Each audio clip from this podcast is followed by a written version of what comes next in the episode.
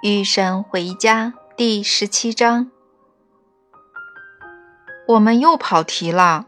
我原想探讨的是另一问题，现在却进入了一个全然不同的领域。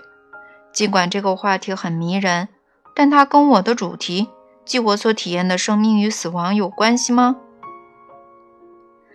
这里的一切都是互相连结的，生命的每个方面。都与你们所谓的死亡息息相关，一切都是普遍联系的。好吧，那我有个问题：如果一切都是同时发生的，那我们在体验事件时，为什么它们好像是孤立的、先后发生的呢？问题就在于你选择注视什么，这是实用性极强的信息。了解了，你选择注视什么？也就了解了你今生的旅程，你的体验由你所注视的一切制造，或者更确切地说，由你在时空中的运动方式创造。请解释一下好吗？我给你举个简单的例子吧，看能否加深你的理解。我的天哪，请赶快吧！我一直在全力以赴想跟上你。但好像有劲儿没处使。好的，假设你走进了一个房间，那是个巨大的、装饰豪华的房间，或许它是某个富贵人家的藏书室。行，我能在脑子里勾画出来。你走进房间，你先注意到某些东西，或许墙角处有一对儿比真人还大的裸体雕像。很自然，他们吸引了你的目光，你走向他们，对他们端详一番，或者也许有什么同样引人注目的东西挂在那儿，一个大大的毛毛熊，或者侧墙上有发出巨大声响的宽屏电视，你的注意力一下子就去了那儿，你的意念立即转向那。好的，我能想象出来。接着，你开始向四周看，开始看到其他东西，较小的东西，不太引人注意的东西。最后，你走向房间中央的一个书架，你的目光落在一本书侧面的书名上，而那本书就在你面前书架的正中央。那本书就是你在藏书室里要找的东西。雕像吸引了你的目光。你走向了他们，但他们不是你来这里要找的东西。后来在向别人描述这番情景时，你可能听见自己说：“最后，他竟然在那儿，正是我在找的东西。”当然，关于那本书，没有什么最后。你完全可以说：“首先，它就是在那儿。你想要的书一直在那儿，等着你看到它。”它并不是后来才出现的，事实上，它根本就没有出现。它并没有在特定时间到来，它一直在那儿。不过你没看到它，因为你没有注视它，你没有走向它。然而，房间里所有的一切都在那儿，一切都同时存在。你看到在那儿的东西，发现它，然后体验到它。有先后顺序，因此这一时刻实际是先后同时的。我懂了，我理解了事情是如何可以那样的。当你看到某物时，它并不是突然出现，你看到它，就使得它突然出现在你眼前。对基本量子物理学略有所知的人会说。在你看到那里有某物之前，那里什么也没有。你看到它在那里，就是把它放在那里。然而，现在更先进的科学认为，就连这个也不是事物本来面目的终极论断。在终极实相中，在你看到事物之前，它们就在那里。就是说，多种可能性同时存在。每种可想情境的可想结果就存在于此时此地，就在此时此地正在发生。你只看到其中一样，这一事实并没有把它放在那里，而是把它放在这里，即你的心智里。但是在所有存在的众多实相中，哪个是我放在自己心智里的实相呢？你选择看到的那个。那么，什么使我选择看到这个实像，而不是另一个呢？是啊，现在这是个问题，对吧？什么使你选择一种而非另一种实像呢？当你路过一个人的身边，他伸着双腿坐在路边，邋里邋遢，胡子拉碴，举着酒瓶子大口喝酒，是什么让你选择看到街头流浪汉或马路圣人呢？当你看见雇主给你的解聘通知，是什么让你选择看到大祸临头或机会来临呢？当你看见电视上报道一次地震或海啸，成千上万的人遇难，是什么让你选择看到灾难或完美的展现呢？什么使你选择这个而不是那个呢？我关于那是什么的观念就是如此，还有。就是你关于你自己的观念，这使我想起了梦幻骑士唐吉诃德。他以不同的目光看到这个世界，那种目光燃烧着内心幻景的火焰。这是乔·戴里昂为音乐剧《梦幻骑士》所作歌曲中的歌词。堂吉诃德心怀最离奇的计划，嗯，要成为一名闯荡江湖。匡扶正义的游侠骑士，他发现了一个剃须碗，就把它翻过来当头盔，骄傲地戴在头上。他遇到乡下的酒吧女招待阿尔东萨，将她看作美丽的纯真的少女，看作自己的理想爱人。他向她讨要可以带着上战场的信物。当他嘲弄地扔给他一块破布时，他将那看作他的围巾。把它放在自己怀里，紧贴心窝。他一边骑马离去，一边高呼：“我就是我，堂吉诃德拉曼查的主人。我的命运在召唤我去也。”那些都是他臆造出来的。那么，你的命运是什么呢？你将如何度过你的人生呢？你将如何看待生命中的人物、地方、事件呢？一切将如何显现呢？你是神，你告诉我。一切取决于你怎么看。你知道令人难以置信的是什么吗？尽管这句话很疯狂，但我认为我真的理解。那是当然，因为这一切都非常自然。你的灵魂完全理解这一切，包括先后同时性。你的灵魂知晓所有存在的实相。路边的那个人既是街头流浪汉，也是马路圣人；阿尔东萨既是酒吧女招待，也是美丽少女。你既是受害者，也是加害者，而且在生活中一直都是两者皆是。然而，这都不是真的，这都是你臆造出来的。通过决定你选择注视的那个状态，你创造你的体验，而且你很可能无视你本来要找的东西。老兄，这一点我懂。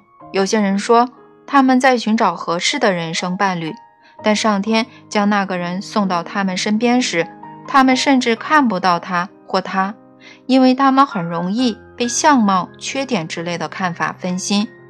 堂吉诃德将酒吧女看作美丽少女，而他就成了那样的人。这种视而不见的现象，甚至适用于物体。已经记不清有多少次了。我去找什么东西，其实那东西就在我面前，但因为分心或其他原因，我就是不看它，我视而不见。所以我离开那个房间，我生命中的那一刻，对所有人宣言。他不在那儿，我告诉你们，他不在那儿。而令我沮丧的是，某个人走进那个房间，然后得意洋洋地回来，手里就拿着那东西，而我曾发誓在那儿就是找不到。这就是大师在做的事。灵性大师走进你生命的房间，看到你发誓不在那儿的东西。我经常听到人们说“该死”，其实我也经常听到我自己说：“咦，这东西怎么跑这儿来了？”魔术师们透彻地理解这一原理，他们说：“手比眼快，他们就在你的眼前变戏法，根本没有什么幻想。”但是魔术师知道，因为你注视的地方有限，所以魔术师在你看来就是幻想。魔术行业的秘密就在于是你忽视戏法完成的关键，所以有一点并非偶然。人们常常觉得魔术师和灵性大师差不多，称他们为神秘人士。神秘和魔力两个词常被放在一起，用来描述特定的人或体验。神秘人士能看到你们看不到的东西。他们不会忽视戏法完成的关键，而是直视它。一旦你直视宇宙，一旦你多维的看到它，宇宙就毫不神秘了。然而，因为狭隘的视角，多数人难以做到。你把自己置于时间和空间之中，与一具身体在一起。你在身体有能力达到的有限方向上去看，去认知。去行动，但是你的身体不是你的自我，而是你拥有的东西。时间不是什么流逝的东西，而是你穿过的东西。就像你穿过一个房间那样，空间根本不是空的，不是空无一物的地方，因为这种地方不存在。时间只是在，人们说时间走过，但实际上时间无处可走。是你走过，是你穿过时间，是你在通过唯一存在的时刻，在创造时间流逝的幻象。而唯一存在的时刻是无始无终的，所以在穿过时间的过程中，你有一种度过时间的感觉，因为你的确如此。你对时间的留意有先后顺序，但时间同时存在于所有空间。时间和空间是先后同时的，在你沿着时间走廊前进的过程中，你开始体验到时空的广大悠远。唯一存在的时刻被称为时空连续体，正是因为这个时空的实相永远连续存在。而你作为纯粹的灵，能够通过无始无终的循环，穿越这独一无二的实相。有时叫做起点，指穿越时空连续体，以体验到神，体验到本我，以连续体验你的本我。你是这个起点，你是构成它的东西，是纯本质，是能量。你是这能量和这本质的个体化，个体化起点就是你们有些人所说的你，起点就是你们有些人所说的神，个体化。就是你们有些人所说的你，你可以分化你的本我，在众多不同方向穿越起点。对于如此种种穿越时空连续体的运动，你们称为生生世世。这些就是本我的循环，本我通过本我而循环，而且通过这种循环方式，本我将本我展现给本我。我已经对你五体投地了。我从未听到谁能如此解释这一切。其实这只是时间问题。哦，真聪明，你真聪明。谢谢你。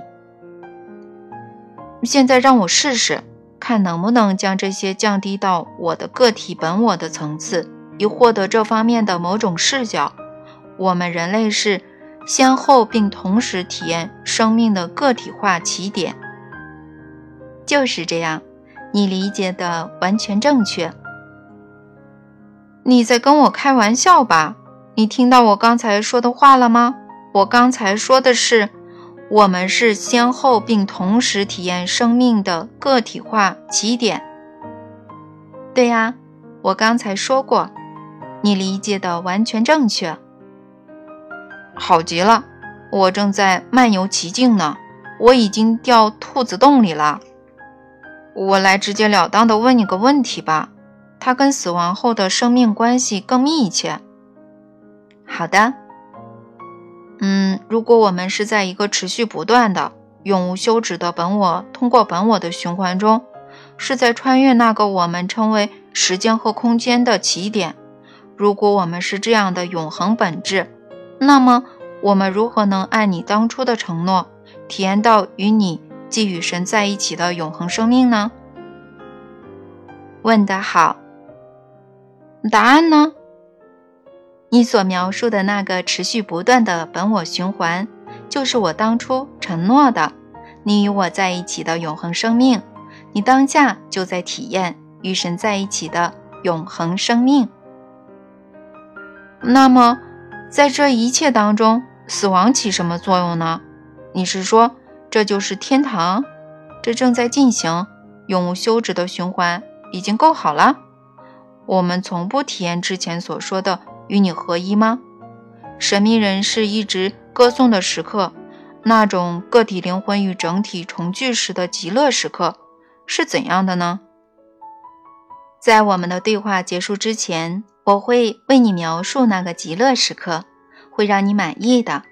至于你其他的问题，个体穿越起点的运动从无休止，而是在持续不断的循环中，这已经描述过了。循环的发生是有先后顺序的，因为根据定义，循环就是有先后顺序的，对不对？然而这些循环还同时发生。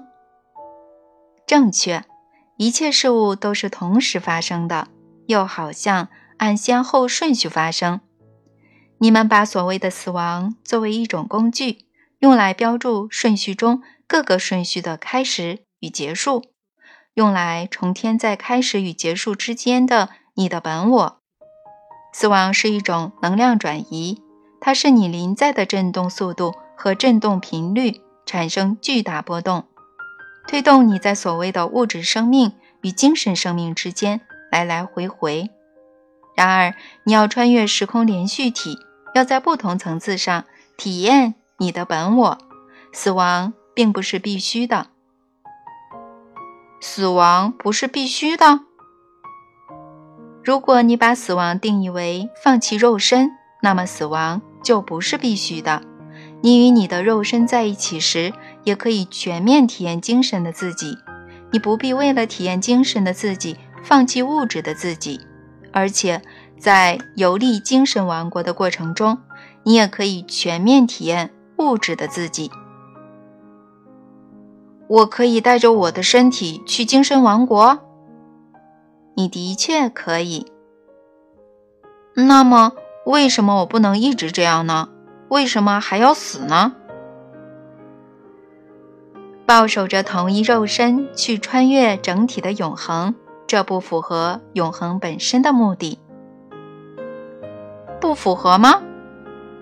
不符合。为什么呢？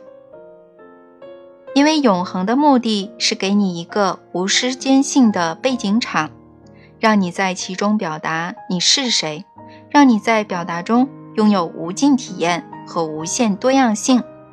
在自己的花园里，你不会只种一株花，它即便再美丽、再芬芳，也不能代替百花齐放。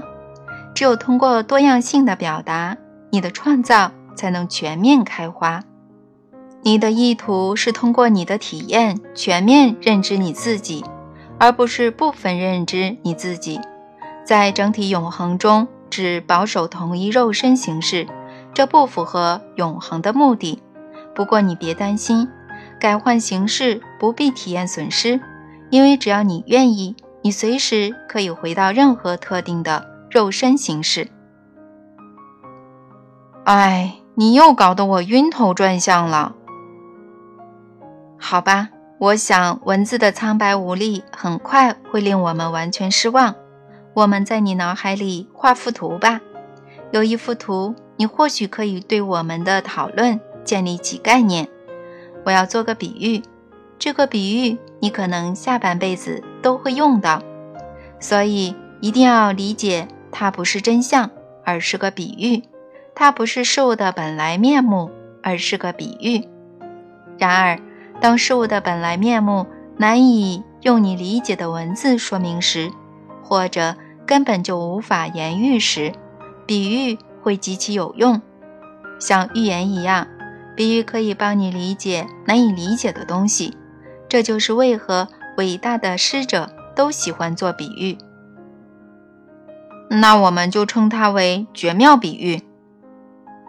好的，好吧。现在在你脑海中想象一个圆圆的、漂亮多汁的红苹果，我们把这个苹果叫做时间，把苹果的内部叫做空间。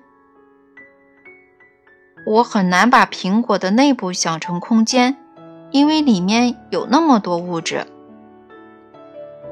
如果你明白你们所谓的太空有多少物质，那就一点问题也没有啦。按比例计算，在这个想象的苹果中，分子之间的距离绝不亚于宇宙中固体物质之间的距离。好吧。现在想象你是一个极其微小但富有活力的微生物，而你正在穿越这个苹果中的一条隧道。在这个比喻中，隧道的墙壁是时间走廊，走廊上布满标记，它们使得墙壁上的每一毫米都互不相同。你能想象这布满标记的时光隧道吗？是的，我能想象出来。很好，现在请注意，在你穿过隧道的过程中，时间并没有流逝，你在穿过时间。哦，天哪，我明白了，你前面说过，但我刚刚看清它。老兄，真是一图纸千言，这幅图展现了多么有意思的反转，这完全是概念的反转。继续想象这幅图。接着将看到的是，时间哪儿也没去，时间的所在就是现在，时间是静止的、稳定的、不变的，它总是在那儿，就是在那儿。无论你在时间中身处何方，那里总是现在。在时间旅程中的是你，你在穿过时间。好的，我懂了，我在牢记这幅图。我在穿过时间。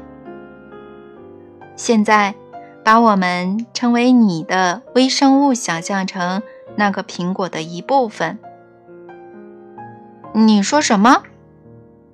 把你想象成那个苹果中极其微小的一部分。如果可以的话，把自己想象成一个原子。